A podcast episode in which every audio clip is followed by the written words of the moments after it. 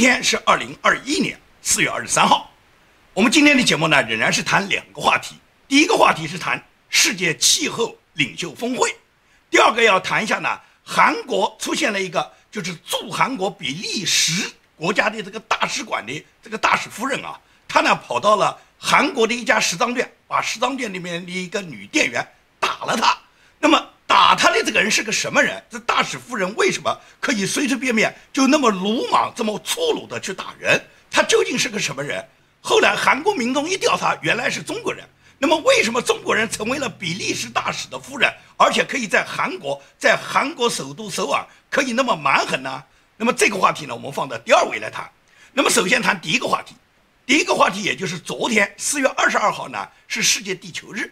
那么这个世界地球日呢，过去在美国呢一向很重视。每年的地球日啊，可以讲美国大大小小的学校，尤其是中小学生呢，都要举行各种呢地球日活动，也就是要保护地球、爱护地球，包括一些要改变环境啊，要防止更多的碳排放啊。那么这种主题呢，被拜登呢，尤其是民主党呢，是大家利用的。因为民主党呢特别喜欢强调气候，特别喜欢强调所谓通过气候、通过绿色能源来改变人们的这个生存环境，来保护地球。也就是民主党讲话呢都是讲得非常好听的。其实这个气候的这个话题啊，是中共呢给全球所有民主国家领导人挖的一个大坑。也就是说，要把大家拖到这个气候议题上来。全球呢，大家如果要保护地球，保护地球，你们就得喊上中国啊。如果没有中国的话，这个地球你们保护的再好有什么用啊？中国多少人口啊？中国多少碳排放啊？中国造成的污染，中国造成的对全球造成的各种碳排放，它一个国家就可能抵几十个国家、几百个国家，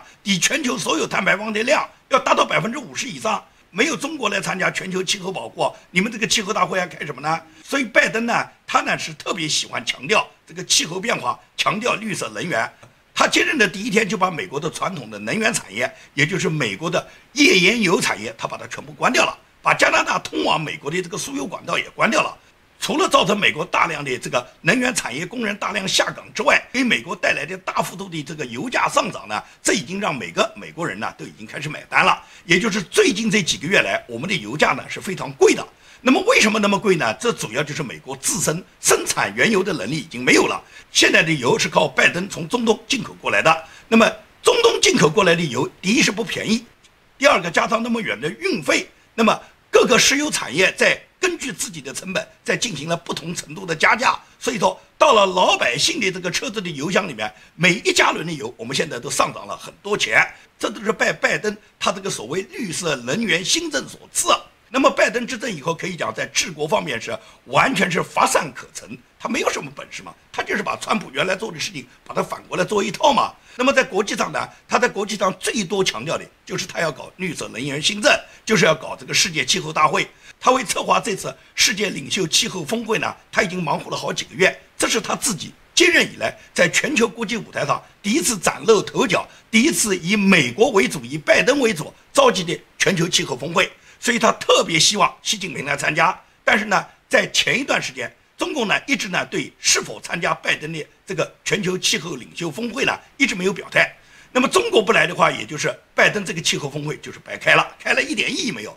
很多国家的领导人都答应愿意来，但是呢，习近平始终没答应。到了这时候，拜登只好派克里飞到中国去啊，飞到中国上海去跟中共去求情，甚至是提出了很多交换条件。在拜登派出的气候特使叫克里，也就是原来奥巴马时候担任国务卿的克里，他呢坐着自己私人飞机，他是被拜登任命为气候大使的。而这个气候大使讲起来他是要控制碳排放，但是他自己坐着私人飞机满世界飞，他一个人的排放不知道抵了多少辆汽车的排放，但是他说他是在控制碳排放，也就是民主党都这一类人哇啊。克里到上海去跟中共谈，希望呢习近平能够参加这次气候峰会。怎么样，你也得给拜总统这么个面子啊。那么，习近平如果要给拜登的面子，有没有利益交换呢？如果中共没有利益获得，中共跟美国没有利益勾兑，跟你拜登没有美国利益跟中国利益的勾兑，或者是说中美之间没有利益勾兑，至少你的家族跟中共有利益勾兑吧？也就是你拜登只要跟中共有家族利益勾兑，那也行。也就是达到你们之间的这个勾兑条件，习近平就答应参加。这个世界领袖气候峰会了，所以说呢，世界领袖气候峰会呢就在昨天，拜登呢他在白宫就发起了全球气候的领袖峰会的这个视频大会。这个视频大会呢，是拜登自认为他自己的世界领导力的大会，所以呢，他非常重视。全球呢，一共有四十多个国家的元首参加，包括呢中国国家主席习近平，包括俄罗斯总统普京，也包括英国首相约翰逊，以及呢印度总理莫迪。周四上午，美国总统拜登主持召开全球气候变迁视频峰会，习近平、普京等四十个国家领导人出席。We are resolving to take action. 拜登政府承诺到二零三零年将美国温室气体排放量在两千零五年的基础上削减百分之五十到百分之五十二，希望新的目标能够激励其他排放大国提高应对气候变化的信心。为了应对美国、日本等国内企业和环保人士的压力，日本将2030年碳排放削减到百分之四十六。这次会议是拜登上任之后首次与习近平同场会谈。习近平表示，中国将逐渐减少碳排放。他去年承诺，二零三零年前使碳排放量达到峰值，到二零六零年实现碳中和。那么这个大会呢，拜登很满意，因为呢，习近平也来了，大家都来了。习近平来了以后，就意味着这个全球气候峰会讨论的气候问题，我们最终可以有着落啊。因为中国一定要兑现，中国不兑现，我们搞气候就没用啊。这个地球不是你们这些国家的地球啊，中国有一份啊，而且中国在这个地球上是制造最大祸害的一个国家。他不来参加气候大会，他不来控制他的气候碳排放，你都要全人类再控制好有什么用呢？所以说呢，终于呢，习近平呢在跟美国达成了一些利益勾兑以后，习近平来了。那么昨天这个大会开了一天以后，根据英国的媒体天空新闻，就是 Sky News，根据他的报道呢，说是本届大会各国的领袖们啊都在自吹自擂，每一个人都在夸耀自己所在的国家在气候方面取得的巨大成就和他们规划的宏伟蓝图。就是每一个人都在吹牛逼，每个人都说自己做的多么好，每一个人都表达我们国家已经非常领先了，我们做的非常好了，你们要向我们看齐，你看看你们做的怎么样？这是天空新闻，也就是英国这个 Sky News 啊，他报道的主要内容。他专门谈到了俄罗斯总统普京说，与全球绝大多数的国家相比，俄罗斯在减排温室气体方面，他做的力度最大，他们有百分之四十五的能源都是绝对的低能源的排放，这是。普京他表态的就是他们国家做得很好，他都是温室排放啊，已经达到了百分之四十五的低能量。那么印度总理莫迪也不甘落后啊，莫迪就说，印度现在的生活方式就导致了他们国家的碳排放啊，已经比全球的平均水平至少是减低了百分之六十。也就是印度人他的这种生活水平在什么？他不要那么多碳排放，没有那么多汽车嘛。虽然我们人口很多嘛。可以讲，印度很多地方连公共厕所都没有建立，大部分人大小便都在野地里面，所以说他哪有什么碳排放呢？不需要用电，不需要去处理，连粪便都不要处理吗。印度所以说他做的很好，比全球的平均水平降低了百分之六十，这是莫迪讲的。那么英国首相约翰逊就更不客气了，他直接重申了英国公布的目标，说是他到二零三五年英国的碳排放量。将比一九九零年的水平至少要减少到百分之七十八。同时，约翰逊反复强调，英国跟美国做的一样多，做的比美国好。也就是你别美国动不动讲我们做的不好，你没有我们做的好，我们跟你做的一样多。我们已经到二零三五年可以比我们九零年的碳排放的水平下降将近百分之八十啊！这是约翰逊的话。那么，拜登作为主角，作为他发起的东道国的总统，那拜登肯定要宣布美国的伟大计划。也就是拜登告诉全世界，美国将在二零三零年把温室气体排放量要减少到二零零五年的百分之五十到百分之五十二的水平。他这个下降的指标没有英国那么多，但是已经做得很好了。拜登就说，这个指标就已经比过去美国向全球承诺的，已经比它下降了将近两倍啊！也就是拜登的这个成效很大，自己的宏伟目标已经告诉大家了。那么这么多人把自己的成绩，作为中国挖的这个气候大坑。全世界的首脑都跳进去了，习近平高兴死了。所以说，习近平看到这些首相们个个真的谈他们国家怎怎么控制碳排放，习近平实际上是喜出望外，因为全世界最大的碳排放量国的这个领导人看到你们都那么雄心壮志，习近平就很高兴啊。习近平再一次给世界把脉开方啊，他又给世界人民指示方向了。按照中共的媒体都在宣布，习近平给全球再一次指明了世界气候发展的方向。所以，习近平就告诉与会的领导人，他说：“中国在二零三零年前可以保持到碳达峰，到二零六零年的时候，我们可以达到碳中和。”那么很多人就不懂什么叫碳达峰，什么叫碳中和。所谓的碳达峰，就是指碳排放呢到二零三零年呢不再增长，而碳中和就是说要采取质素啊、节能减排等各种方式呢，跟你所有排放的这些二氧化碳呢最终呢抵消掉。所以呢，一个叫碳达峰，一个叫碳中和。也就是习近平就说中国能做到这一步。习近平声称就说中国承诺的实现碳达峰和碳中和的这个时间呢，远远超过你们这些发达国家你们所用的时间，因为你们比我们发展的早，你们这个碳排放比我们用的快。当然了，你们比我们采取的这个控制碳排放的这个速度呢，时间呢也比我们早。但是完成这个任务，我们中国比你们快，我们远远超过了你们。习近平的意思也是说，人类命运共同体首先就先把这个气候命运共同体把它搞起来，也就是你们呢，最终都是来抄中国的作业，你们都没有我们做得好。我们控制碳达峰和碳中和的时间都比你们领先嘛。也就是习近平在这个峰会上面就表达，中国做的最好，你们都应该抄中国的作业。你们要想把气候控制碳排放做得那么好，你们学学中国就行了。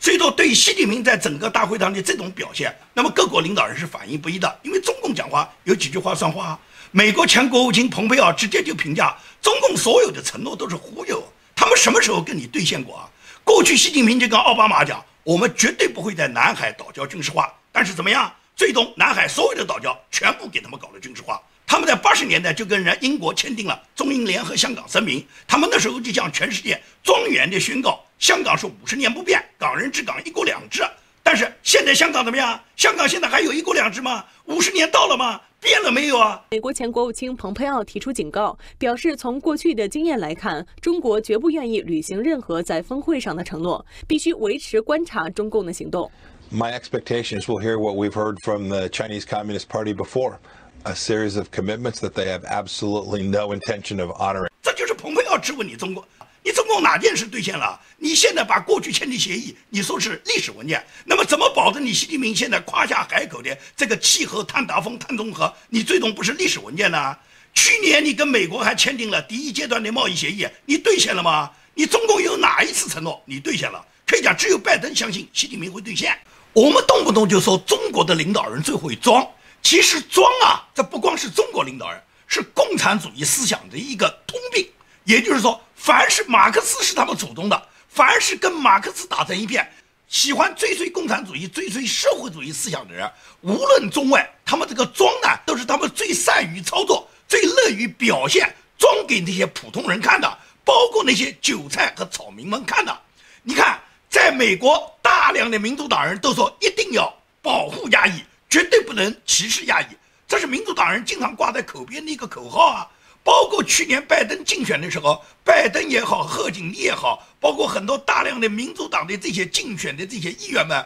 他们都纷纷强调要保护亚裔啊，要反对歧视啊。所以说，反对歧视、保护亚裔是民主党喊的最响的口号。但是昨天参议院通过了一个反对仇恨亚裔的法案啊，在这个法案投票之前，当时参议员克鲁兹他提出了一个修正案，这个修正案他就是要求在法案里面加上一条。加上这一条是什么一条呢？就是禁止任何机构、禁止任何大学在招生和就业的过程中歧视亚裔，否则呢就砍掉这个机构或者是这个大学的联邦经费。也就是克鲁兹他的这一条就实实在在就落实了，不准歧视亚裔。如果你们在大学录取亚裔，或者是在招聘招工中歧视亚裔的话，那么联邦就砍掉你们的经费。这不是绝对的保护亚裔、反对歧视亚裔最重要的一个指标吗？这个有什么问题呢？你现在不是反对仇恨压抑的法案吗？结果呢，这一条法案加上以后，通过这个法案的时候，变成了什么？四十八张反对票，全部来自民主党，也就是共和党全部投了赞成票，但是民主党全部投了反对票。因为这个法案如果要通过，要达到六十票，也就是至少还要有十一张民主党人他投票支持这个法案才能通过。民主党人不都是号召着要反对歧视亚裔吗？你们动不动要保护亚裔吗？尤其是几个民主党的议员，他们在中共大使馆的指挥下，最近这一两个月来，不断地在纽约、在旧金山、在芝加哥、在休斯顿，都大规模地发起了反对仇视亚裔的各种集会活动啊！很多华人都参加了。你们看看，你们支持的民主党为什么到民主党参议员在投票？在投票反对歧视亚裔这个投票法案时候，没有一个民主党议员支持啊。那么民主党他妈平时唱的那么多高调都到哪去了呢？民主党集体拒绝投票支持反对亚裔法案。那平时你们民主党高唱的你们要反对歧视亚裔，平时讲的那么好听在哪里的呢？尤其那些大量的华人，你们投票给拜登，投票给民主党，你们这个时候你们有没有想过，你们投票支持的人，他们最终保护过你们亚裔吗？有很多人问。民主党参议员里面有没有华裔的参议员？我告诉你讲，美国参议员也就是五十个州，每个州有两个参议员，一共一百个参议员，一百个参议员里面目前没有华人，没有任何一个华人参议员，但是有不少华人是众议员，也就是国会议员，像赵美心啊、孟昭文啊，他们都是国会议员。你不要以为这些华人的国会议员他们会支持那些反对歧视压抑的法案。我告诉你啊，很多歧视压抑的法案恰好就是这些华人议员提出的。比方说，我们加州的 S A 五案，也就是专门歧视亚裔，对于亚裔入学，对他们进行各种歧视的各种法案，就是华人议员提出的。这些华人议员在争取选票之后，他都跟华人讲，他为你们的利益，他为你们的利益而奋斗。他们一旦当上议员以后，他们不但没有为任何华人服务，他们反而来伤害华人的利益。这就是在美国现在大量的从政的华人议员，他们所扮演的角色。可以讲，这是华人活该，叫种瓜得瓜，种豆得豆，你种什么就收什么。你看看中国的这个环境，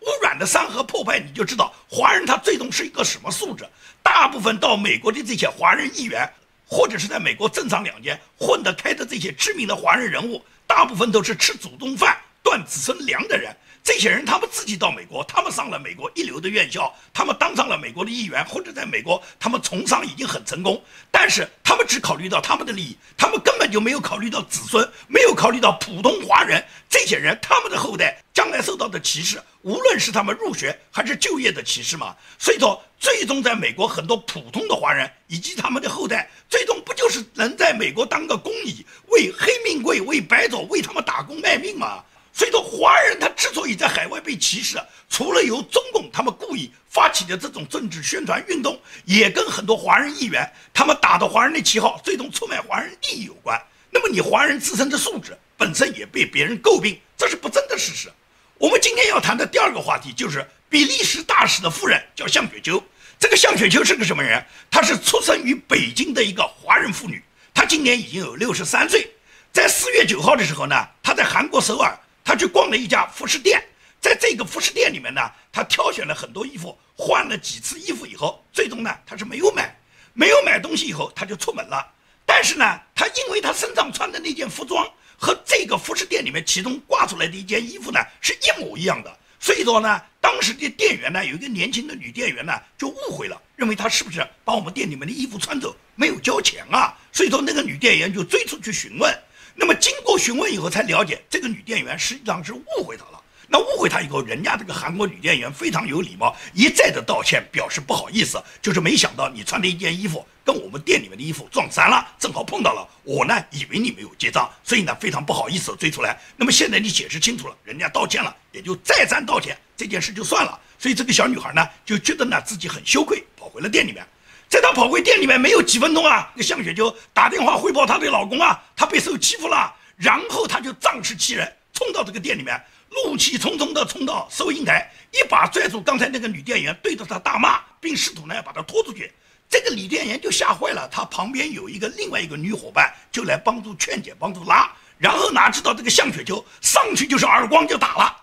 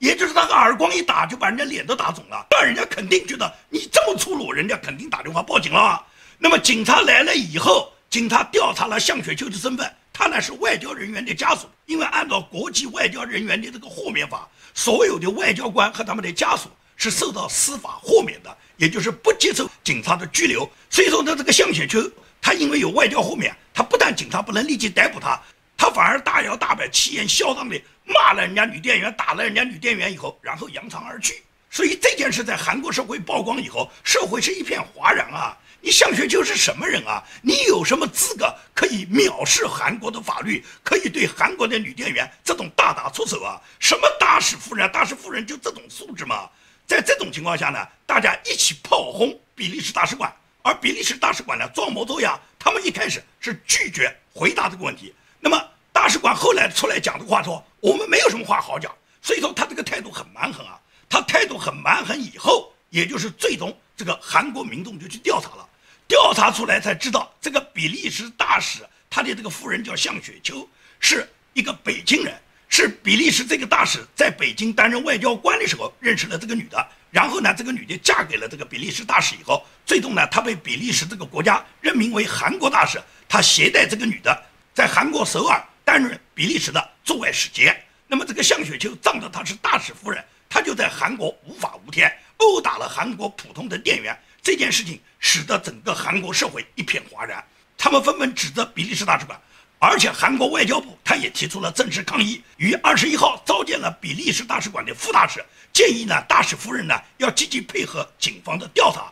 直到二十二号，这个比利时这个大使，也就是他的老婆就是打人的向雪秋的这个大使，他呢本人呢正式对韩国呢表达他的歉意，声称他自己的夫人呢现在已经中风了，没办法接受你们的调查。他老婆前两天那么嚣张，怎么这两天就中风了呢？怎么就不能接受警方的调查呢？所以说，韩国民众对这件事是非常不满的。再加上这个向雪球，因为是中国人的这种身份，韩国本身对中国在韩国制造左一个中国城右一个中国城，相当的不满。大部分的韩国民众现在都不愿意受到你中国对他们的这种霸凌。你这个比利时大使的夫人，一个中国人，到人家韩国首尔的店里面，对人家年轻的韩国女孩上去就是耳光。这种现象，韩国人民受不了啊？所以说，韩国现在就发起要求，韩国大使馆立即驱逐这个比利时大使和他的夫人，让向雪秋滚回去。这是韩国现在爆发的新一轮的针对比利时，但实际上是针对中国的一个抗议。这种情况下，你就想想看，你中国人在外面是怎么保护你华人的脸面的？